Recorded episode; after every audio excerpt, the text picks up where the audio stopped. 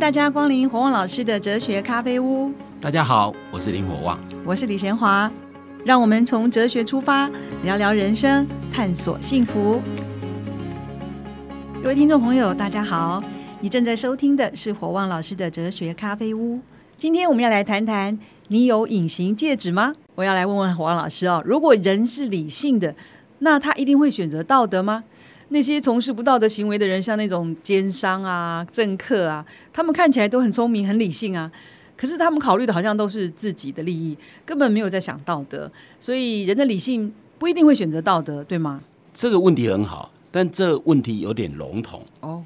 我们应该把这个问题拆成两个。嗯，第一个就是说，理性会指引人选择一个比较有道德的社会吗？嗯。第二个是，在一个比较有道德的社会。理性会指引一个人选择合乎道德的行为吗？那等一下，再一次，嗯，您说分两个，对，可不可以再讲一下？这样他们他们听众朋友会听得比较清楚。第一个是理性会不会引导人们选择一个比较有道德的社会？也就是说，呃，如果今天一个比较有道德的社会，一个比较没有道德的社会，理性会不会引导我们选择一个比较有道德的社会？嗯，那。这个问题应该一般人都会觉得很容易理解嘛？当然是。对啊。那第二个问题就比较不一样。第二个问题说，在一个比较有道德的社会，如果你有理性，理性会引导你选择有道德的行为吗？但在一个有道德的社会，我做道德行为是对我比较有利吗？也就是说，理性会不会引导我们永远做合乎道德的行为？就在一个比较有道德的社会里面，我是不是永远都做有道德的行为，对我比较有利？最早在柏拉图的《理想国》里面就出现，柏拉图整个理想国的问题哦，就是所谓 justice，就正义的问题。那对柏拉图人，所谓正义，其实就是我们一般所谓的对的行为。所以对柏拉图有个人正义，有社会正义。那个人正义就代表一个人有没有说谎啊，有没有欺骗啊，有没有诈欺。那如果做这些行为，柏拉图称为叫做不正义啊。那柏拉图在他《理想国》里面就要证明说。其实从事道德行为是比较有利的，所以事实上，一个正义者，就一个专门做合乎道德行为的人，会比不正义的人快乐。他整个他整个理想国就要证明这件事情。你想想看，理想国是柏拉图所有对话录里面最有名，而且被读的最多的一个对话录哈。嗯，那我自己在大学教书的时候，都会教这个对话录。那柏拉图想要证明说，哦，有道德。其实对你比较有利。那简单讲，就要跟那些投机取巧、认为他做不道德行为，只要不被发现，那就可以比较好的人，他会证明说：哦，其实你们错了。要证明这个论点，应该很不容易吧？柏拉图有个兄弟啊，叫叫格劳康，他事实上是觉得柏拉图的主张可能是正确的，但他要代替那个诡辩学者辩论。他说：我来做一个，我来当魔鬼代言人。我帮他的论证重新讲一遍。嗯，好，他的论证非常有趣。就是牧羊人本来是个牧羊人，对不对？嗯，他有一天找到一枚隐形戒指，他干任何事都不会被发现。好，如果你是那位牧羊人，也就是说，如果你拥有隐形戒指，会不会做同样的行为？柏拉图对这个怎么反应？对啊，那我讲在现代社会里面，简单讲说，如果今天你有隐形戒指，我看你会大摇大摆去银行里拿钱，不用偷了，因为没有人看得见你。你会不会去？你会不会去珠宝店里面把名贵的珠宝取走？那你会不会呃大摇大摆走进那个心仪已久的另外一半家中，然后满足你朝思暮想的情人梦？你会不会这样？那事实上，葛劳康利用这个故事，想要论述的就是说，任何人只要拥有一枚隐形戒指，他会做同样的行为。也就是说，任何人只要有隐形戒指，代表他做任何事情都不会发现。那他会做什么事呢？他会做的事是他喜欢做的事，不一定是他应该做的事。所以人会为所欲为，当他可以不被发现的时候。所以葛劳康用这个故事来说明说，其实一般人为什么不敢不道德，不是因为他不想不道德，而是不道德会被抓到，只是怕被发现而不做。所以如果一个人他有这样的隐形戒指，那他会做什么？那柏拉图怎么论证？这个好像很整个论证哦，其实这是一个。这是一个很难的一个论证啊。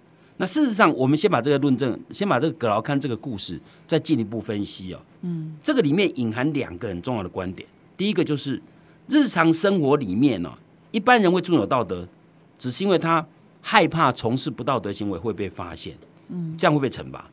实际上，没有人会心甘情愿去从事道德行为。也就是说，每一个人如果是理性的，他最想做的是对自己有利的行为，而不是什么，而不是道德不道德啊。这第一个蕴含哦，也就是说，他最想做，其实他喜欢做的，不是说应该做的，应该做就是道德上要求嘛，哈。嗯。那第二个蕴含就是说，道德本身不是目的，也就没有人会为道德而道德了。道德为什么道德？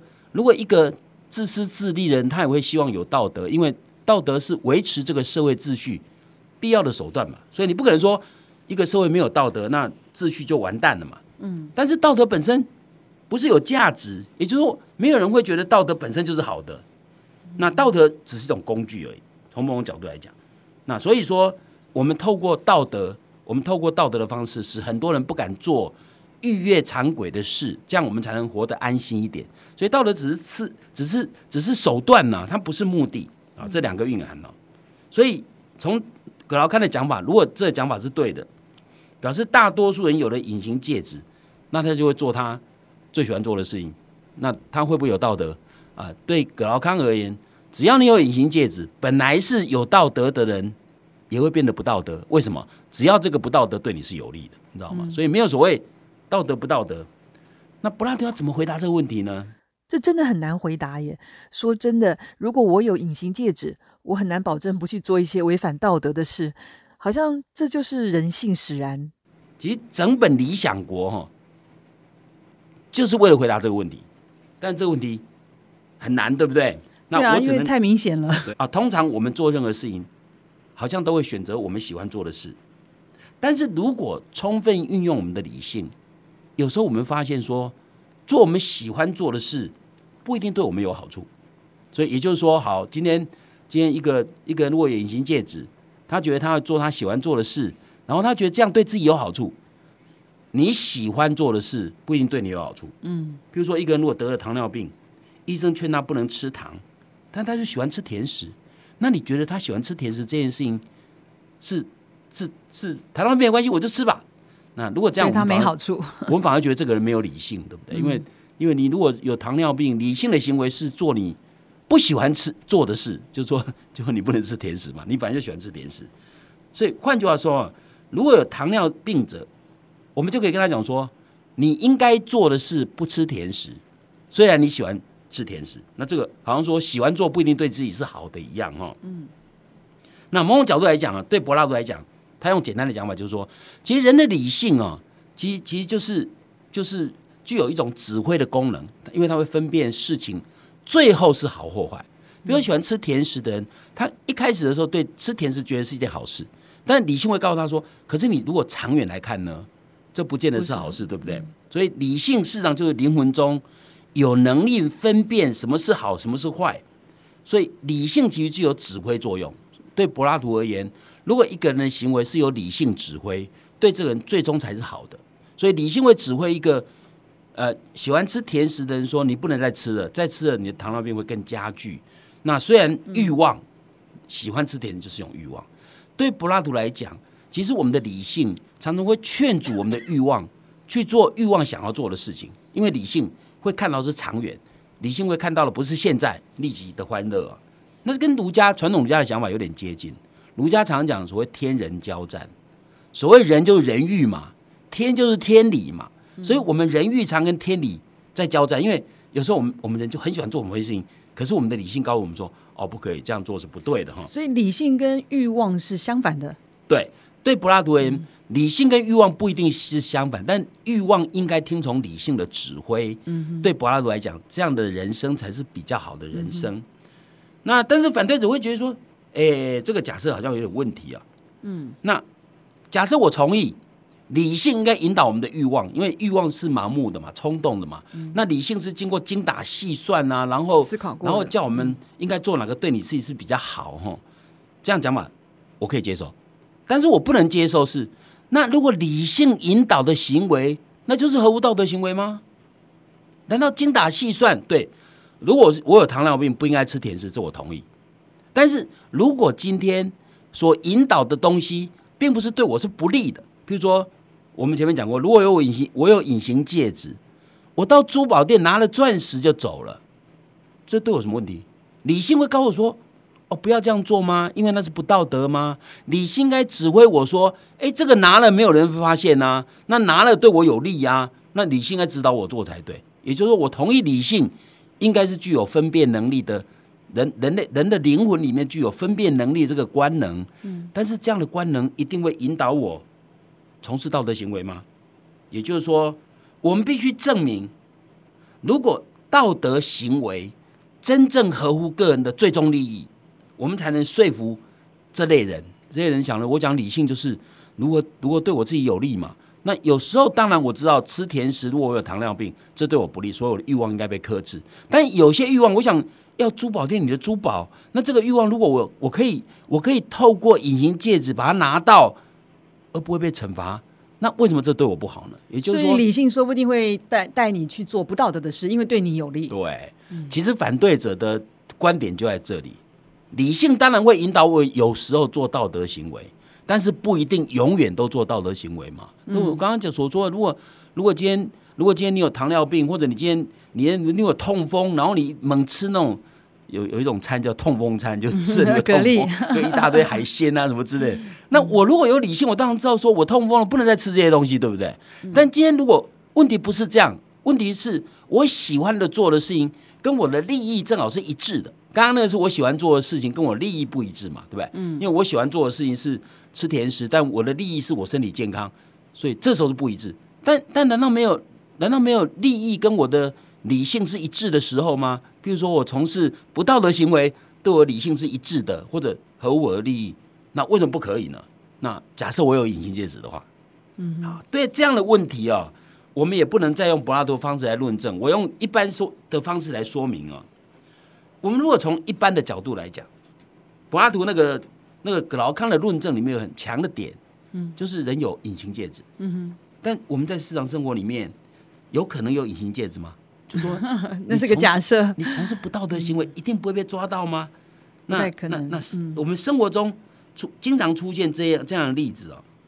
那就说从事不道德行为，呃，当然如果没有隐形戒指，你仍然可能被抓到。但是我如果是一个反对者，我会讲说，对了对了，从事不道德行为可能会被抓到，可是有可能不会被抓到啊。那生活里面充充斥这么多例子。很多人在做一些不道德的行为，其实都是都是打算啊，不能说打算，他可能经过精打细算的结果，就是这样是不会被抓到，不会被抓到，那如果这样得到利益，对啊，那如果这样，那为什么理性不能引导他从事这样的行为呢？那所以葛葛劳康的论证，其实某种角度来讲非常强哦。那那当然，如果我们要柏拉图的方式来反驳，应该说哦，对不起，人类世界没有一件事情永远不会被发现的，那。那那反对者会讲说，哦，对，有可能被发现。可是如果那个冒险，我如果冒险，当然会被抓，因为没有隐形戒指嘛。日实际生活里面没有隐形戒指嘛。但是如果实际生活里虽然没有隐形戒指，但是如果那个冒险是有点冒险，可是那获利很大呢？哎，有时候理性会引导我们说，那冒一下嘛，对不对？嗯。比如说你试一下，对啊，干一票大的。你 假如你从来没有作奸犯科过，对不对？搞不好你。啊，比如说有有毒枭叫你帮他携带一点毒品，啊，从偷渡进来赚到你一辈子用的钱，对，就搞不好你你从来没有没有前科记录啊，所以你搞不好，哎哎，我赚了一辈子也赚不了这么多钱，可是我冒一次险有可能会赢，你知道吗？那有人如果打着这个冒一次险，那个冒险的结果是获利非常大，好像理性会引导我们这样做嘛？所以理性怎么会一定会引导我们做道德行为呢？所以这个论证似乎是。似乎是，呃，没解了。某种角度来讲，柏拉图好像到这里为止，他没办法解决这个问题。那当然，我们可以再进一步再分析哈。好。哇，这个听黄老师来来论证，帮助我们去了解，真的很有意思，也很有挑战性。那柏拉图而言呢，他觉得喜欢做的是人的欲望，那应该做的是理性的声音。那欲望是比较低层次的灵魂，盲目的、冲动的，没有分辨好坏的能力。所以一个人只听从欲望的指令，对自己是不好的。可是呢，后面的论证呢，也对柏拉图的论证有些挑战。好，我们休息一下，待会儿再回来继续讨论。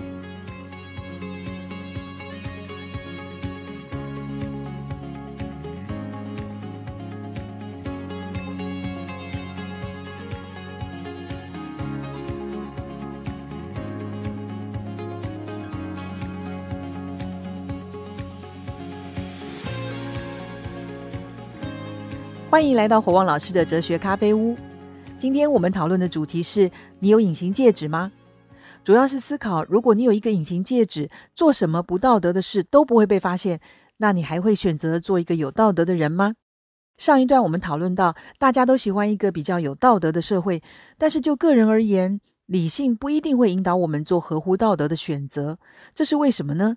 请火旺老师继续来跟我们分享。好，我刚刚讲的所有的反对意见，那也许从柏拉图的角度可以讲说啊，你你没有银戒指可能会被抓到啊，但他可以讲说，对我知道有时候可能被被抓到，但如果那个冒险所获得利益很高的时候，哎，理性人也会叫我冒个险嘛，嗯，就随便举个例子，很容易理解嘛。假设我今天跟你讲说，呃，买彩券一张是五十块，中奖的几率是千分之一，但中到奖是十亿，啊，中奖几率是千分之一哦，所以你有百，你有千分之九百九十九的机会会损失五十块，所以你不应该买。人家说笨蛋，这哪里是对的？理性会告诉我说，对我有千分之九百九十九的几率损失五十块，但我一旦中奖。很高的奖金呢，这时候投资投资报酬率是，这投资报酬率是高的，你知道吗？所以这种冒险值不值得？当然值得。所以换句话说，不是所有的冒险都是不值得。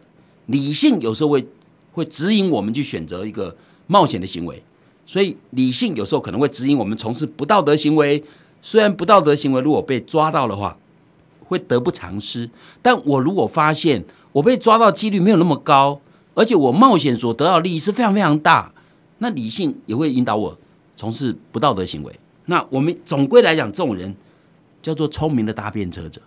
搭便车，搭便车，就我们上次讲的，就是就强调说，他就是哎，什么时候该道德呢？就看别人看得到的时候，当然要道德；别人看不到，我可以因为不道德而获利，那我当然就不道德啊。尤其尤其你想想看，有些东西事实上是是很难被抓到，或者被抓到。有时候要很久以后的事，譬如说，譬如说，如果你贩卖黑心商品，也许比较容易被抓到，对不对？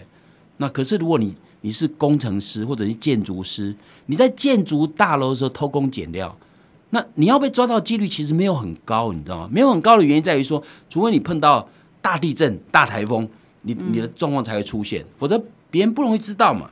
比如说，我举个例子哦，二零一六年呢，在台南市永康区有一罐围栋。围冠金融大楼因为地震而倒塌，死了一百一十五个人，九十六个人受伤。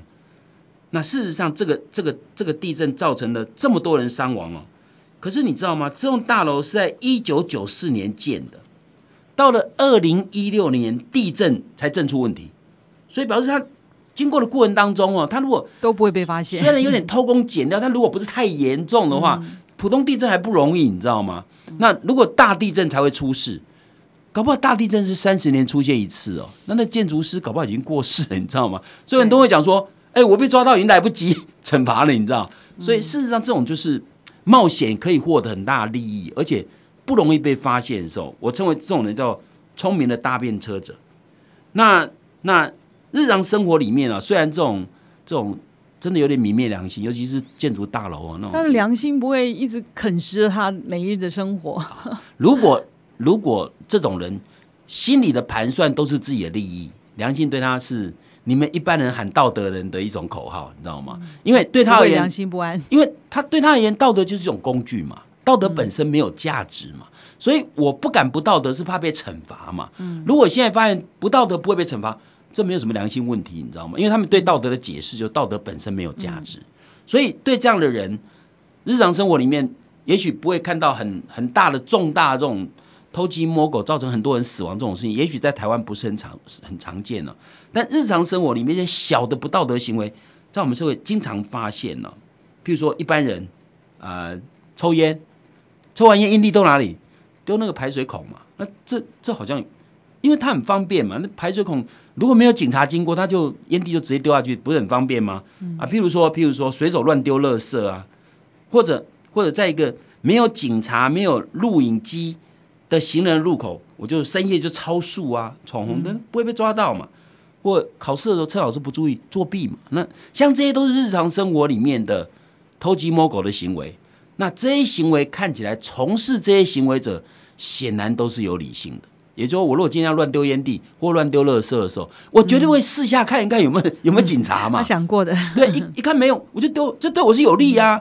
所以理性是会引导我们从事一些不太道德的行为。所以如果用柏拉图的讲法，有道德才比较有利，这显然不容易说服这些人。这我跟你讲说，你看，马上就获利。对啊，我 马上就获利啊。所以任何一个稍有理性的人，他在从事搭便车行为，其实他会考虑几项因素。第一个，被逮到的几率有多高？嗯，如果逮到的几率不高，那他可能就就做，对不对？嗯第二个，可能付出的代价有多大？如果代价没有很大，比如我刚刚讲，损失五十块却可以赚一千万，我我为什么不试呢？你知道吗？那损失很小嘛，哈。第三个，不被发现所获得的利益有多高？也就是说，如果我今天冒险，利益有多少？如果这三项因素都考虑进去以后，似乎有可能从事不道德行为是比较有利，或者从事不道德行为是理性的。这样听起来，反对的论述好像理由很充分，也很有说服力。这要怎么回应啊？也就是说，对了，你刚刚讲说冒那个险，如果冒险很小，获利很大，或者自己冒险很大，但是获利也很大，你可能会某种状况下你会计算嘛，哈，你可能会觉得一个精打细算的人，也许他最后选择不道德行为，因为不道德行为获利的几率比较高，哈，嗯，那那怎么讲？对一个搭便车者，他不是永远都做不道德行为，他一定是看情形，看情形，对，就是说该道德道德，有警察在旁边，你还闯红灯，这种人绝对不是理性的行为。他觉得自己很聪明。对，所以警察在绝对不能闯红灯，他也不会闯红灯。但但对他来讲，道德就是达成个人利益的一个工具。所以搭便车者当然知道，比较有道德的社会对自己比较好，但他认为说，在一个比较有道德的社会，最聪明的做法就是鼓励大家要有道德，然后自己呢就看状况嘛。我觉得占别人有道德的便宜嘛。那所以这样的如意算盘真的能得逞吗？那我们怎么回应这个问题啊？嗯，那我们可以从两个角度来考虑。第一个，从个人的角度，我们来计算一下搭便车行为对个人产生什么样的利益，我们来计算一下。嗯，第二个可以从社会的角度，就是考虑搭便车行为会变成一般人的日常的时候，这样的社会对搭便车者是有利吗？好，所以我们先计考虑个人哦，考虑个人。那我刚刚讲过，单搭便车者心里很清楚，知道没没有隐形戒指了哈，所以自己的所作所为有可能会发发被发现了。但是我刚刚讲过，如果今天是获很大的利益，那理性人也会指引你冒险嘛。所以如果今天你从事不道德行为或很大利益，那好像理性会允许允许你去从事不道德的行为哦。那为了重大利益，有时候确实是呃冒险，确实是理性的行为。譬如说，举个例子哦，假设有一个登山客，他登山碰到一只老虎，他现在只有一条、两条路，一条路就被跟老虎搏斗嘛，第二条路就是往悬崖下一跳，往高处一跳，可能不是很高哈，或者也有一点高。我相信理性会允许他或指引他冒险，因为如果跟老虎搏斗，简直没有没有绝对没有机会嘛。那你跳从高处跳下去，可有可能跌断腿可能还有活命嘛。所以这种冒险是对的。好，但是这种冒险是理性的，因为他冒的险是为了保存生命。好，但是如果我们回到前面那个搭便遮者的聪明的搭便遮者的思考模式，聪明的搭便遮者如果冒险的目的是为了钱，那这个冒险可能就不不见得非常非常值得，因为因为事实上有时候生命比金钱来的更有价值。我举个例子啊，这是有个学者举的例子，想象你是一个很乐观的外国人，你到那个到美国那个 Nevada 州，就是那个拉斯维加所在地的地方哦的沙漠去旅行，那来到美国是希望能够致富啊，结果你的车子过热，所以你停在一个孤立的休息站，但祸不单行，他三岁的小孩子被响尾蛇咬了。幸运的是，休息站有一次电话，每次只要打一个用一个 quarter 就可以打电话，打一个电话你就可以报警嘛哈，或马上求救哈。但这是赌城所在地，所以所以也有一个一个 quarter 可以丢一次的那个吃饺子老虎机，上面写着抓住一次机会就会赢得十亿元。由于你是外国人，完全不知道这个赢得奖金的几率有多少，但你也显然被诱惑。你的推理是我如果真的赢了，我不但可以救我的孩子，还可以还可以变成一夕致富，你知道吗？那这时候你会冒险吗？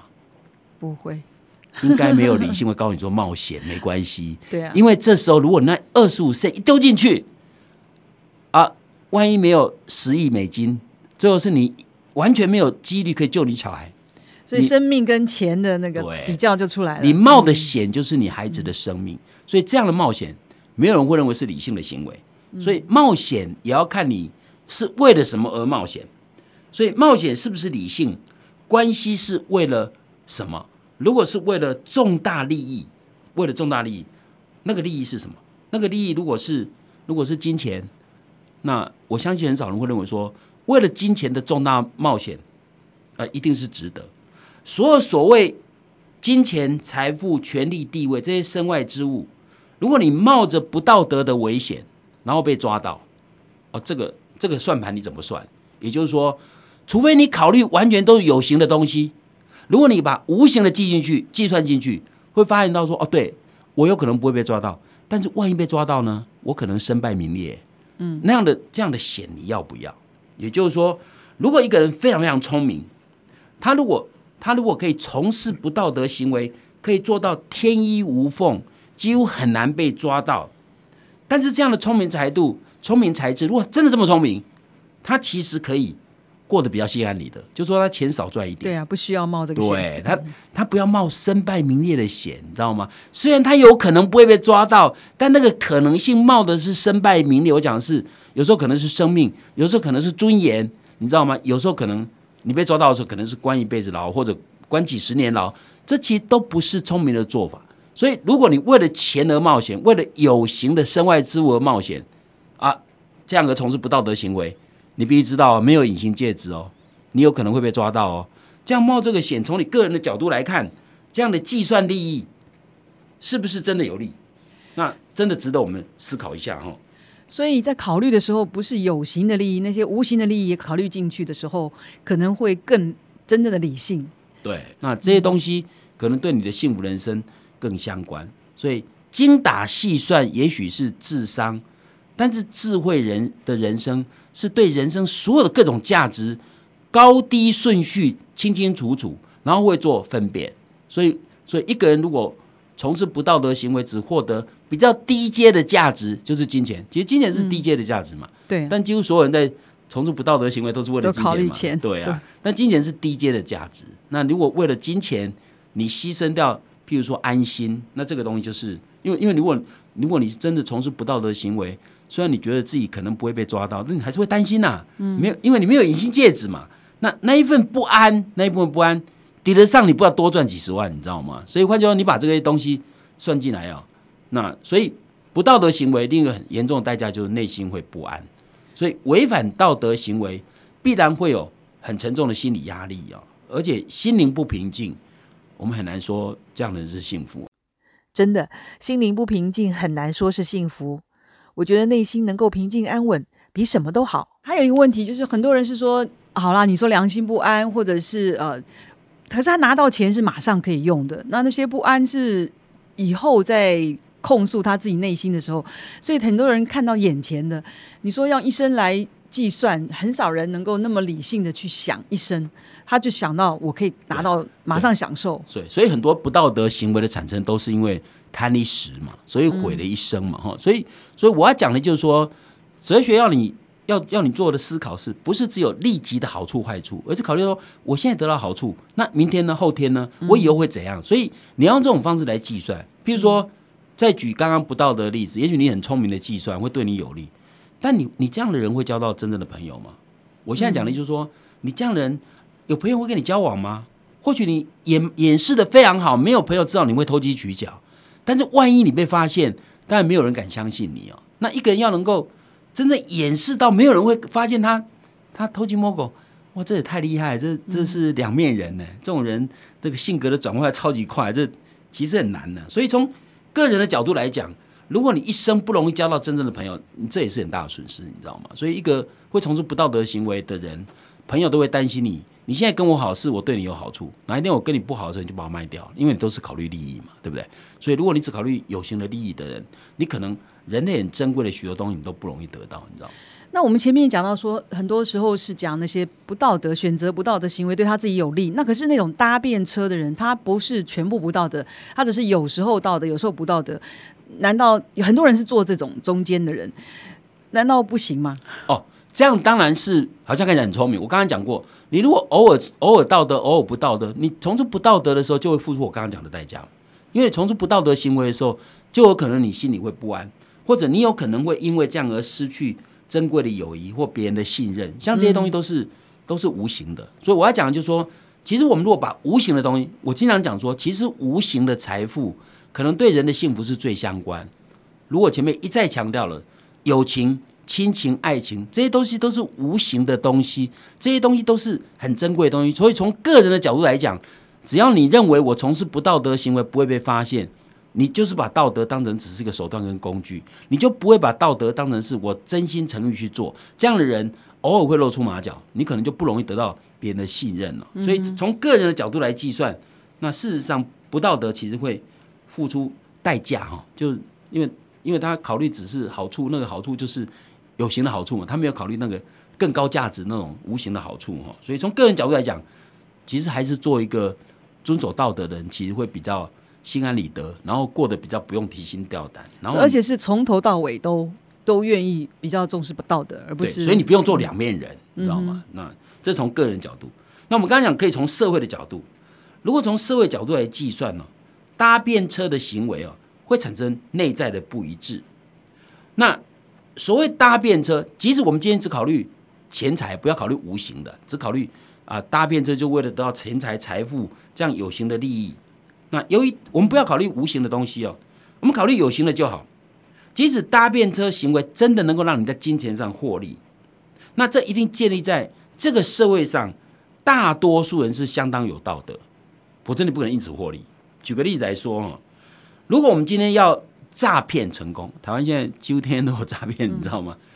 诈骗能够成功，必须有个条件，这个条件是社会上绝大多数人事实上是相信别人的。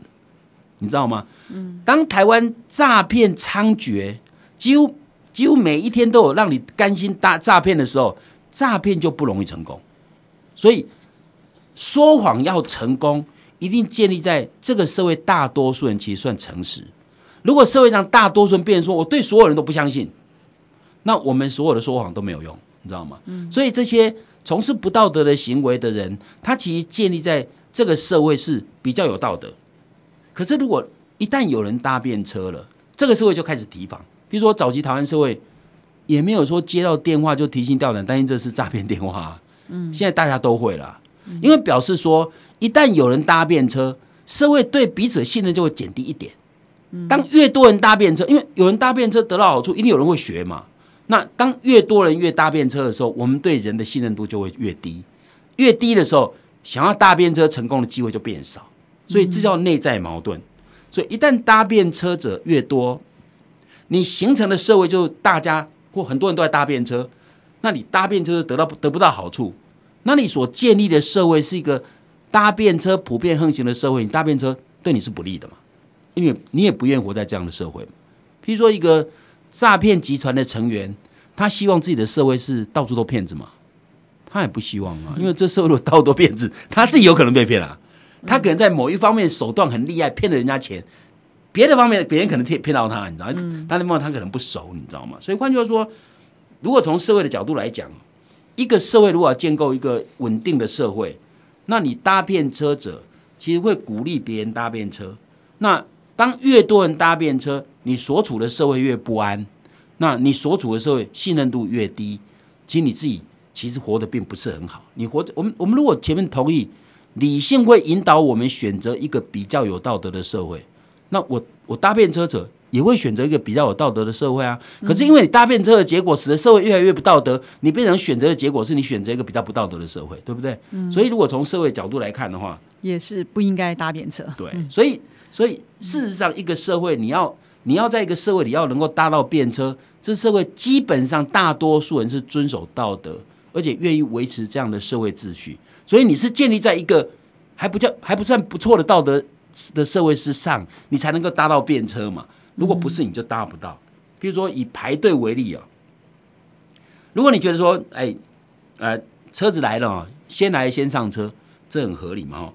但如果有人认为说，我干嘛要这样？我我车子来，譬如在台湾开车，常常看很多人，哎，明明是他应该靠右下交流道，可是右边的车子太多，你知道吗？他要继续往前开，开到快到交流道下去的地方，他才把它插进去。嗯，各位你想想看，如果今天这样的人越来越多的时候，那将来没有人要排队了。那那如果排队也是一样，如果每个人都都都是觉得我反正我厉害嘛，我或者我身体壮嘛，没有人敢阻止我，我我这个叫我说不要插队，没有人敢这样做，那我就插队嘛哈。嗯，那如果这样的结果哈，对你身强体壮，你永远是插队第一名。可是你你没有妈妈吗？你没有老爸吗？万一老爸你老妈？上车永远都上不了车，那你觉得这样社会你你喜欢吗？所以你你你说我可以身强力壮，可以插队，没有人敢管我。那别人也身强力壮，抢在你老爸老妈前面，他也可以这样子啊。所以换句话说，这样的社会绝对不是一个好的社会啊。所以换句话说，同样的的道理，如果我们我们的社会如果开车，如果开车的人永远都是我经常举例啊哈，就如果今天我开车嘛哈，两线道车子非常塞，我碰到一个红灯。我发现那个这个红灯，如果等下变绿灯，我停的位置下一次变绿灯我也过不了。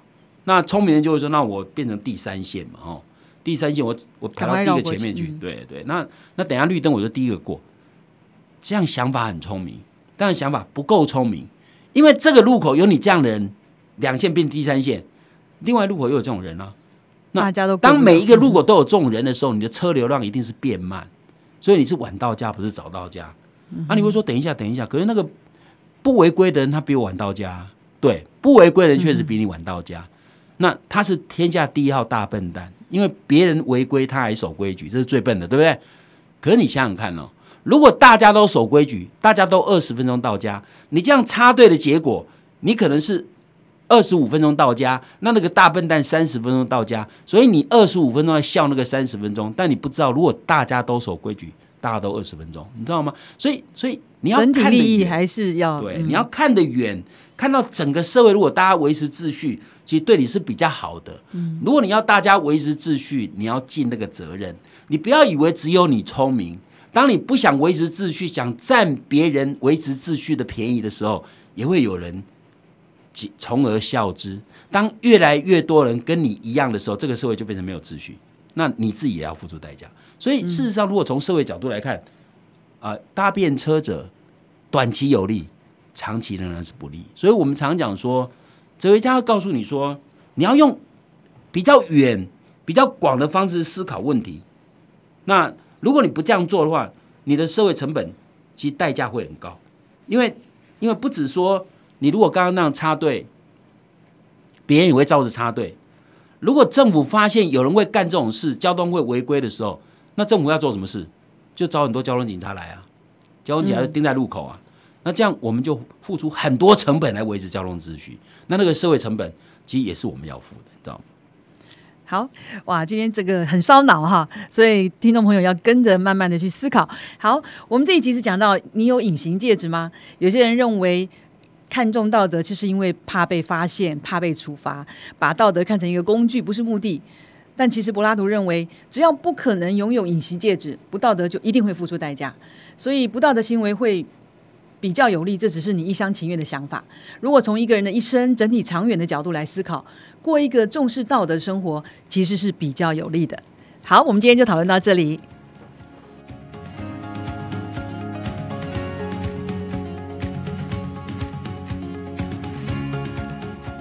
国旺老师哲学咖啡屋这个节目是由新生代基金会赞助，你可以到脸书留言提问，也可以到官网查询节目更多的内容。我们节目每个礼拜四都会更新，欢迎准时收听。今天节目就进行到这儿，我们下一集再会，拜拜。